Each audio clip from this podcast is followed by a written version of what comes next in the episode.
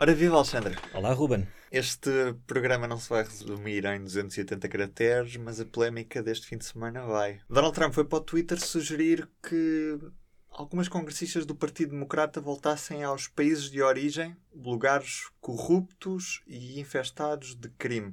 Quem é que são estas congressistas, Alexandre? Ninguém sabe muito bem, embora todos tenhamos a certeza absoluta. Isto é mais ou menos assim uma regra de ouro para a política atual nos Estados Unidos. É, nunca, nunca se diz as coisas com total clareza, mas toda a gente percebe o que é que se está a tentar dizer. Neste caso em concreto, o Presidente Trump falou sobre um grupo de congressistas do Partido Democrata, todas mulheres, porque ele disse Congresswomen, uh, que foram eleitas em novembro nas eleições intercalares mais recentes, que deram uh, uma grande vitória ao Partido Democrata na Câmara dos Representantes. Uh, muito, muitos desses candidatos eleitos muitas das candidatas são do, da área mais progressista do Partido Democrata, portanto, mais à esquerda do que aquilo que provavelmente as pessoas estão mais habituadas a ouvir, políticos como Hillary Clinton ou Joe Biden, uhum. mais à esquerda. E neste caso falamos especificamente de quatro congressistas, uh, que, no, que muita gente lá nos Estados Unidos chama de Squad. Em concreto, estamos a falar de Alexandria Ocasio-Cortez, de Nova York, a Ayanna Presley, do Massachusetts, Rashida Tlaib, do Michigan, e a Helena Omar do Minnesota. Elas são todas norte-americanas, mas têm países de ascendência diferentes. O que o Presidente Trump disse, ele disse os países de origem delas. Portanto, aqui não há nenhum equívoco. Ele não queria dizer se os pais ou os avós vêm de outros países, mas sim elas. Ele disse congressistas para voltarem para, para os países de origem. O caso é que entre estas quatro congressistas, três delas nasceram nos Estados Unidos, portanto este é de facto o país de origem delas. E apenas uma, a Helena Omar, eh, nasceu na Somália e foi para os Estados Unidos como refugiada com 10, 11 ou 12 anos, por aí, criança ainda.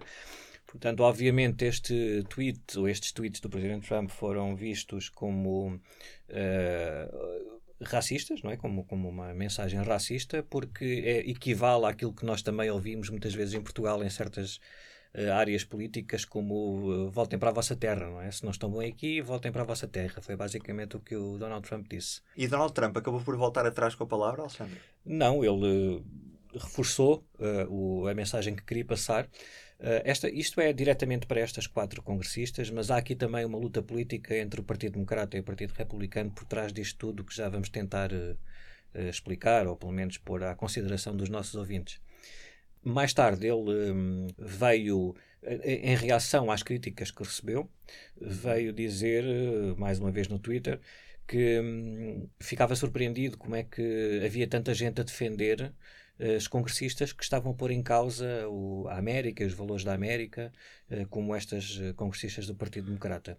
Isto é também uma tentativa do Donald Trump de cavar ainda mais fundo aquele fosso que eh, existe dentro do Partido Democrata entre a ala mais centrista e a ala mais progressista mais à esquerda, de que estas quatro congressistas são representantes. Não é? Estas congressistas têm estado contra o muro no México, contra as condições dos abrigos de detenção na fronteira, todas essas coisas. E Donald Trump está a tentar fragmentar o campo Sim, isto político. é um bocado mais fundo, porque isso é uma posição mais ou menos de conjunto do Partido Democrata atualmente. Se nós formos ao Congresso, tanto no Senado como na Câmara dos Representantes, a esmagadora maioria dos senadores e dos congressistas são contra a construção do muro, uh, denunciam as condições de detenção. Uhum. Uh, aliás, muitos republicanos também denunciam as condições de detenção, embora o racional para cada um dos lados seja diferente. Os democratas acham que as más condições em que os uh, imigrantes e refugiados são mantidos na fronteira são uma consequência direta das políticas de restrição do Donald Trump, que se juntam a, a dificuldades nas, nos próprios centros de detenção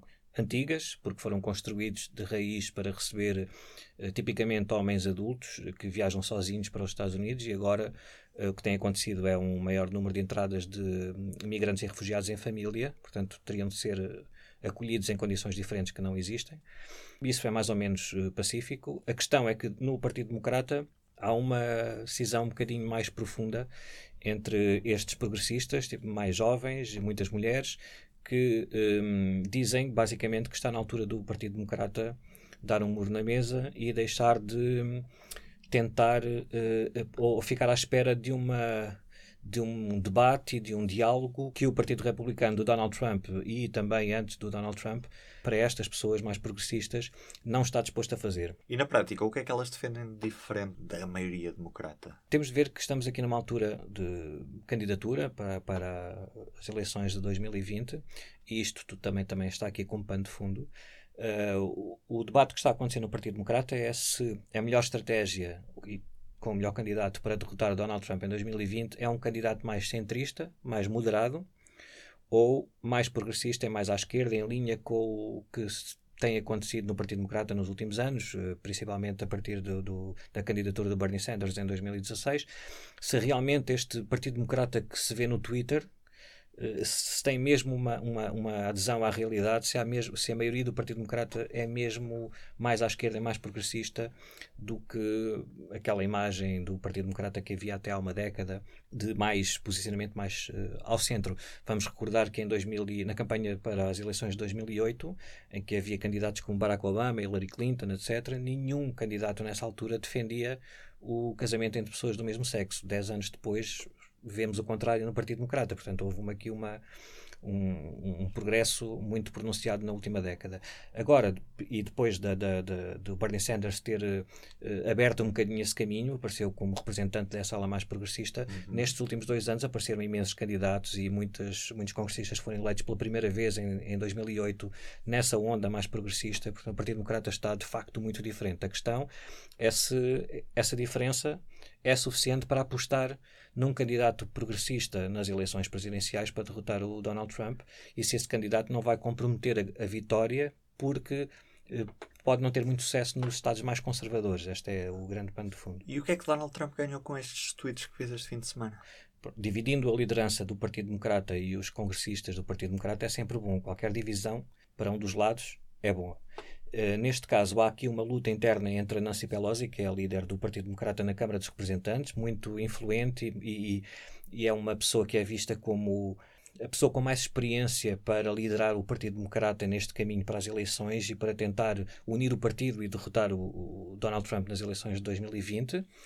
Um, e as, a ala mais progressista que acha que o tempo dela já acabou. O tempo dela, de Joe Biden, de Hillary Clinton, uh, e, e, também de Barack Obama, esse tempo já, já ficou para trás e é preciso fazer política de uma maneira diferente.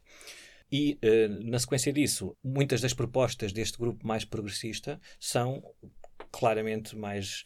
Uh, radicais, no sentido em que exigem um corte mais profundo e mais rápido do que aquela, aquelas eh, propostas de compromisso. Ainda agora, neste, neste caso do tweet do Donald Trump em relação às congressistas, se viu isso, porque a Nancy Pelosi, apesar de ter condenado as declarações de Donald Trump, chamando racista, acabou a sua crítica dizendo que o presidente faria muito melhor se dialogasse com o Partido Democrata para melhorar o país, etc. Portanto, esta, este posicionamento de alguém que acha que ainda é possível dialogar com o presidente Trump é rejeitado completamente por esta ala mais progressista, como a Alexandre Ocasio-Cortez, a Tlaib e todo aquelas, este grupo de quatro congressistas e, e outros também. Uh, e por isso, tudo o que for para cavar ainda mais este fosso entre estas duas alas do Partido Democrata um, eh, interessa ao Presidente Trump e ao Partido Republicano. Ao mesmo tempo, uh, é claro que a forma como esta mensagem de Donald Trump e esta, estes tweets racistas foram entendidos, uh, não é publicamente não, não se está a debater isto que nós estivemos aqui a falar. É, é mesmo o teor racista destes comentários, o facto de ele na prática ter dito vão para o vosso país, ou voltem para o vosso país de origem, voltem para a vossa terra, que no caso, como já vimos, pelo menos em três dos quatro casos não faz sentido absolutamente nenhum. Isto claramente, como também o próprio Trump sabe que não faz sentido nenhum, aquelas pessoas nasceram nos Estados Unidos, só pode decorrer daqui que ele mais uma vez está a dizer o que pensa e está a comunicar para os supremacistas brancos e para as pessoas que acham que os Estados Unidos é um país definido pela população branca, não é? O, o default ou, ou, ou, a referência nos Estados Unidos são os brancos. Tudo o que não for brancos, mesmo que não tenham nascido, eh, mesmo que tenham nascido no, no, nos Estados Unidos, não são bem americanos. Uh, Agora, a discussão nunca mais acaba se o Presidente Trump acredita mesmo nisto, se é só uma questão de estar a, a reforçar estas ideias para a sua base, uh, que não é apenas isso, mas também tem ali muito do, do, do, da ideia do nacionalismo.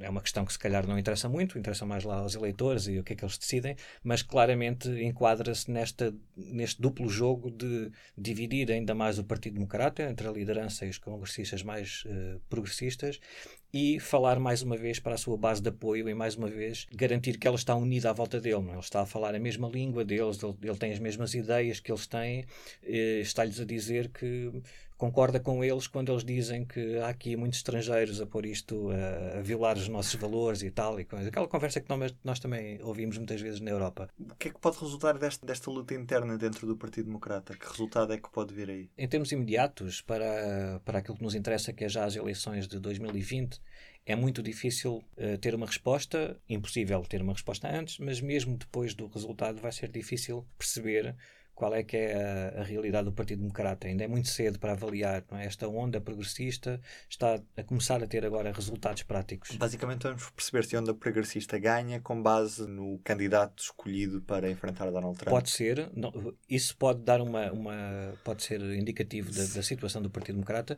mas é preciso esperar ainda mais tempo depois disso, uhum. porque é possível que o Partido Democrata escolha um candidato mais centrista como o Joe Biden e, e ganhe isso não quer dizer que a ala progressista não vai eventualmente tomar conta do partido.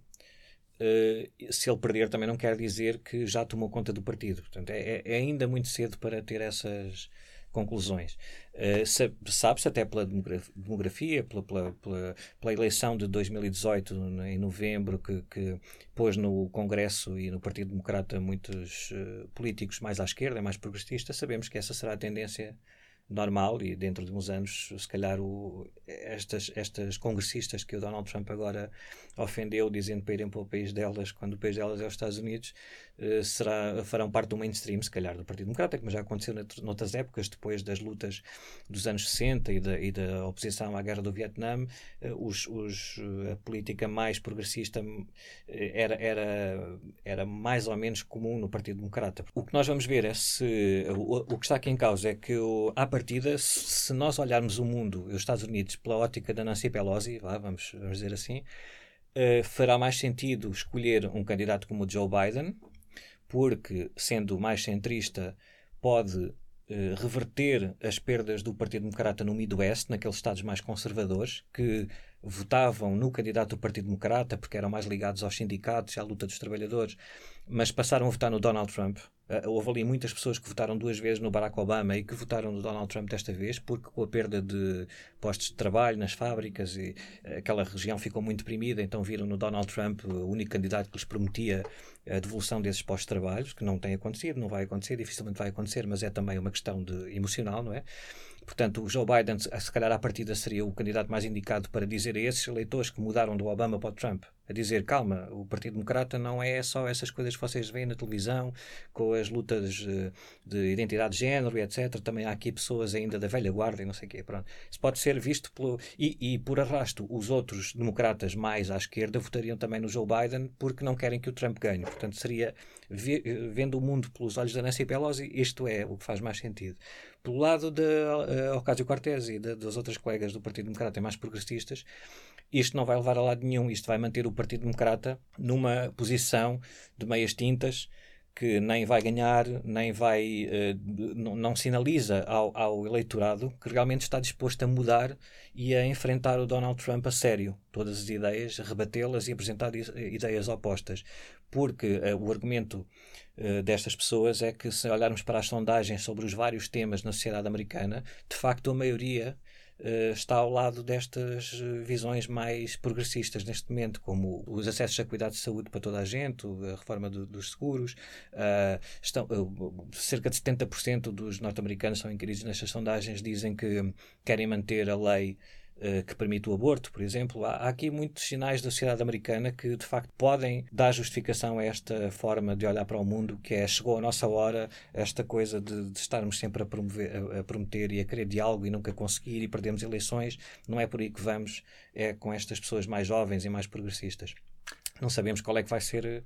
Uh, o que é que, qual, que Partido Democrata é que existe neste momento e não sabemos qual é que é a melhor estratégia para o Partido Democrata. O facto é que esta guerra interna está a acontecer. Nancy Pelosi e Joe Biden continuam muito focados ainda num, num combate ao centro, se é que podemos fazer este paralelismo com a política europeia, num combate ao centro a Donald Trump. Porquê é que eles resolvem manter-se neste espectro político e não se colam com a ala progressista do Partido Democrata? Temos, temos de voltar outra vez àquela ideia de olhar, de ver o mundo, os Estados Unidos, pelos olhos de uns ou de outros. Se nós dissermos a Nancy Pelosi, e mesmo pela história dela, que ela não é uma progressista ou que é uma centrista, não é bem verdade. Ela te, esteve na liderança de várias lutas, de vários setores nos Estados Unidos. Uh, o Joe Biden também tem um passado muito contestado em relação à, à, à luta contra a segregação Uh, mas depois disso também tem, uh, teve o seu papel e a sua intervenção em, em, na defesa de, de, de algumas lutas uh, nos Estados Unidos. A questão é que, quando se diz isto de Joe Biden ou Nancy Pelosi, aos olhos da, dos mais progressistas e principalmente das minorias nos Estados Unidos, é o mesmo discurso de sempre. É, é, é aquelas pessoas mais ao centro e da população branca que querem estar a liderar o processo de tudo o que eles ouvem é Nancy Pelosi a dizer sim, vocês foram eleitos, mas isto não é, não é para virem para cá mandar. É, deem os vossos contributos, mas uh, quem define as, as, as, políticas e o futuro ainda do Partido Democrático deste país somos nós.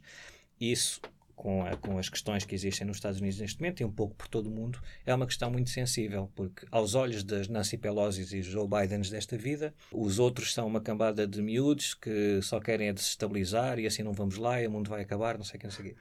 Uh, para estes uh, chamados miúdos, olham para Nancy Pelosi e para o Joe Biden, e aqui podemos trocar estes nomes, até na Europa, aplicando os mais velhos, os mais novos, etc., como as pessoas daquele, daquele tempo que já acabou, o tempo que não, não eh, foi precisamente por quererem dialogar muito e não conseguir dialogar nada que o Trump ganhou, que o Partido Republicano se encostou muito mais à direita e que agora é preciso uh, derrotá-los derrotá-los, não é dialogar, não é fazer as pazes ou, ou, chegar a meio caminho com pessoas que eles acusam de ser racistas, ser supremacistas brancos, portanto isto para estas para este grupo de pessoas não cabe na cabeça delas, não é? Uh, daí ser uma uma discussão tão profunda. Isto explica-se também porque a geração da Nancy Pelosi, Joe Biden, etc., também surge num momento na política americana, década de 70, por aí, que foi completamente apagada do mapa político pelo Ronald Reagan em 1980. Em 80 o Reagan ganhou as presidenciais, salvo erro, sendo mais votado em 44 estados. Aquilo foi assim uma goleada das antigas ao Partido Democrata e nessa eleição também que Ronald Reagan ganhou a primeira a eleição para a presidência dos Estados Unidos, o Partido Republicano recuperou a maioria no Senado e, e, e roubou 12 lugares aos democratas. Nós estamos a falar numa altura em que muitos dos senadores democratas eram heróis, antigos heróis de guerra, uh, do Vietnã, de, até da Segunda Guerra, portanto, era, era o, o partido que esteve envolvido mais na, na, na, nas lutas pelos direitos cívicos nas minorias nos Estados Unidos, com o presidente Johnson. Um, então houve ali um fim de uma era, não é? O, o, estes democratas, eh, Nancy Pelosi e Joe Biden, de alguma forma convenceram-se de que o, o que é que era os Estados Unidos era, era um país mais ao centro. Não era este, afinal, não é este país das pessoas que querem mudanças mais depressa, porque votaram todas no Reagan e porque eh, houve aquela percepção que os Estados Unidos eh, veio para o centro e para, para o Partido Democrata poder discutir novamente o poder era preciso não ser tão radical no discurso ou não, não, não querer exigir mudanças tão depressa esta nova geração que apareceu nos últimos anos uh, pensa que esse, essa fase dos Estados Unidos já acabou e quer outra coisa em mais, mais depressa e, e, com, e com mais profundidade. Obrigado, Alexandre. Obrigado. O público fica no ouvido.